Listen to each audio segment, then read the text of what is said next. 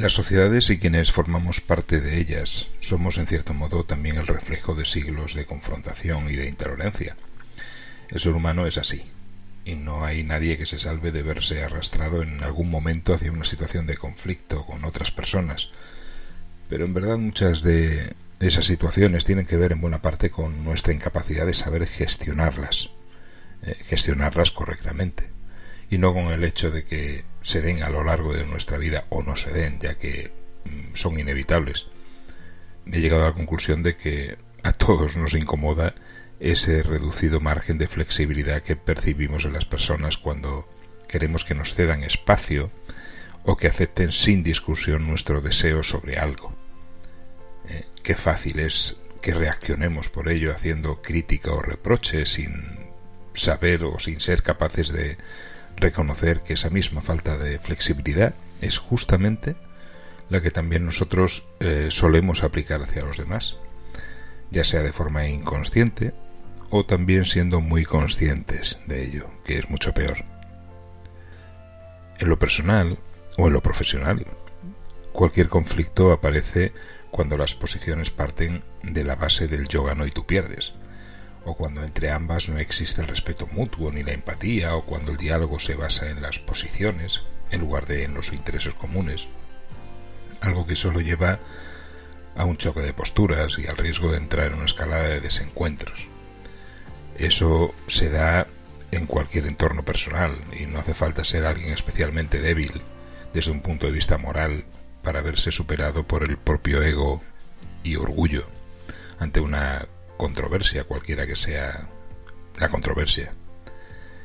Cualquiera puede ponerse a la defensiva y comportarse de forma intransigente cuando ve peligrar algo sobre lo que considera que tiene más derecho que otros.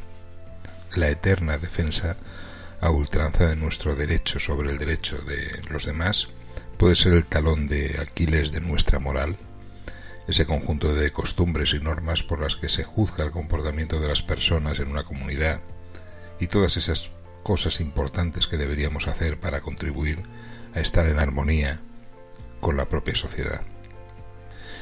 Los principios morales. En alguna parte leí que las raíces de la moral se asientan en la empatía, esa capacidad de ponernos en el lugar de otros para poder entendernos y comunicarnos mejor.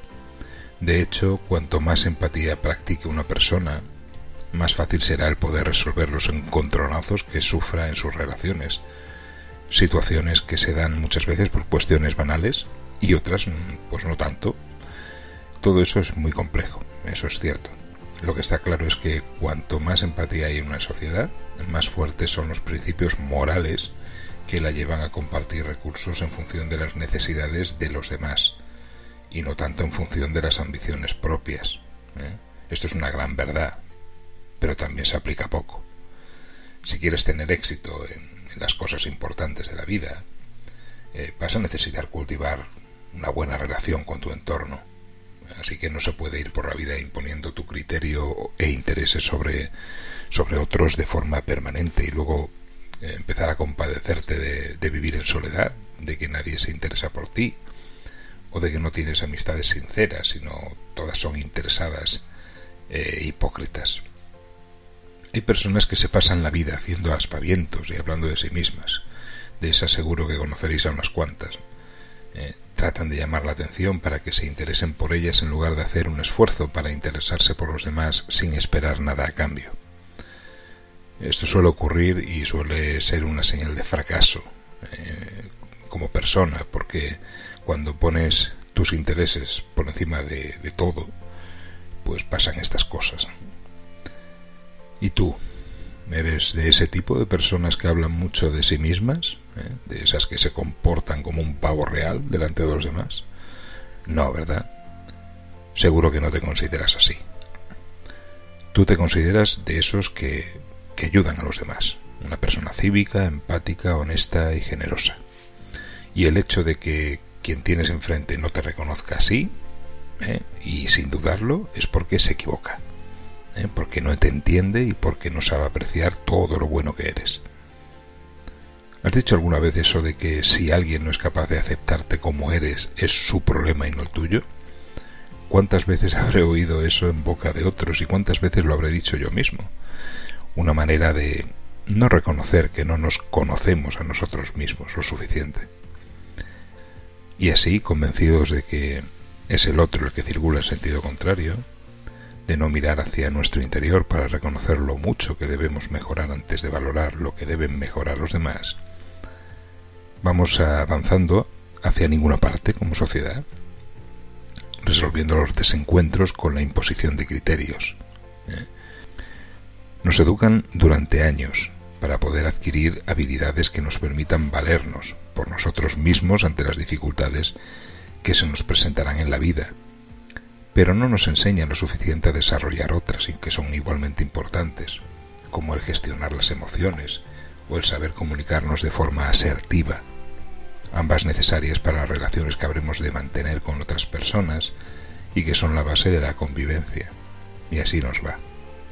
Esa capacidad de conexión con los demás, que normalmente tenemos de forma natural en la infancia, es algo que vamos perdiendo a medida que nos vamos haciendo adultos, cuando transformamos la inocencia en desconfianza, el deseo de compartir por el deseo de disponer y las ganas de vivir por las de sobrevivir.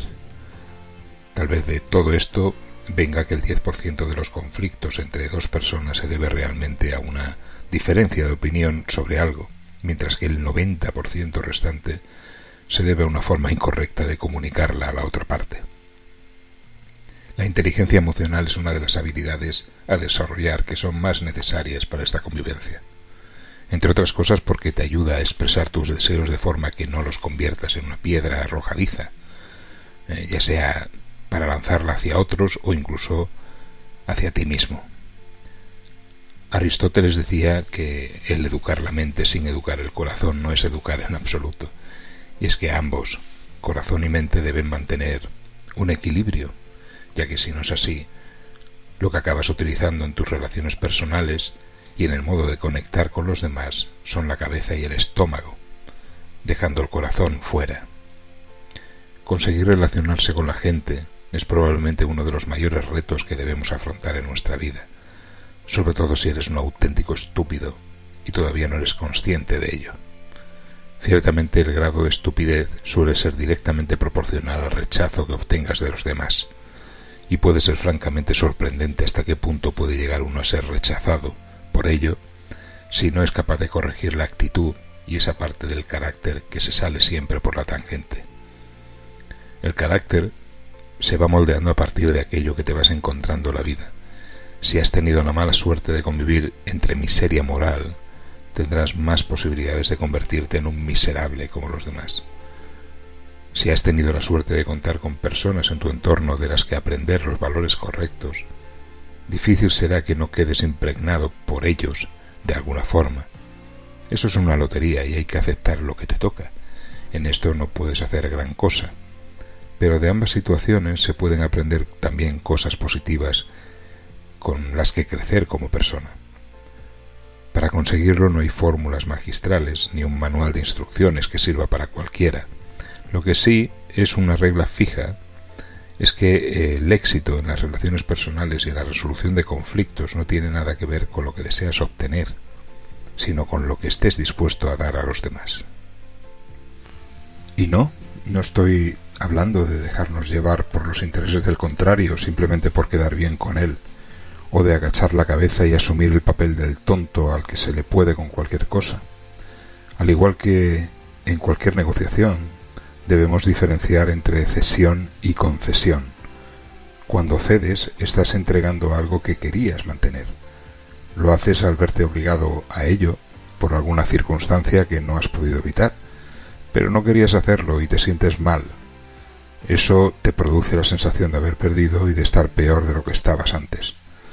Por el contrario, el conceder es otra cosa. Cuando concedemos algo, contribuimos a que la otra parte se sienta bien con el intercambio o con la solución al problema. Y eso también nos hace sentirnos bien con nosotros mismos, además de contribuir a construir una buena relación con el contrario, que posiblemente aportará otros beneficios más adelante. Por ello, para solucionar cualquier conflicto, lo primero que debemos saber es qué queremos conseguir o mantener, pero también qué es lo que podemos conceder y qué cosas no podemos conceder en ningún caso. Es justamente esto lo que define la línea que separa la concesión de la cesión. Luego están las personas que no están dispuestas ni a ceder ni a conceder. A lo largo de la historia han habido muchos ejemplos de este tipo, los cuales, por desgracia, han arrastrado casi siempre a otros muchos hacia un precipicio. Hoy en día tenemos también ejemplos de intransigentes potenciales en la clase política y en todos los bandos y ideologías, representantes públicos incapaces de ceder para el beneficio común, que sólo trabajan sobre la base del cálculo partidista, algo muy peligroso, sobre todo cuando se utilizan los sentimientos de las personas con cualquier argumento demagógico que sirva para conseguir sus fines. No tienen ni capacidad de ceder ni de, ni de conceder, solo están intoxicados de ambición por el poder y de arrogancia, mezclados con mediocridad, los ingredientes perfectos para el desastre. Me voy a permitir cerrar este capítulo con un epitafio muy oportuno para aquellas personas que, ante cualquier conflicto de intereses que tengan con otras, solo entienden como solución la imposición del yo gano y tú pierdes, al contrario. Yacen aquí los despojos de dos pobres viajeros que se enfrentaron frente a frente en el camino. Murieron defendiendo su derecho de paso por él, y ambos tenían sus razones y su justo derecho. Pero tan muertos yacen ahora como si no hubiesen tenido ni razón ni derecho. Te espero en el siguiente audio. Hasta pronto.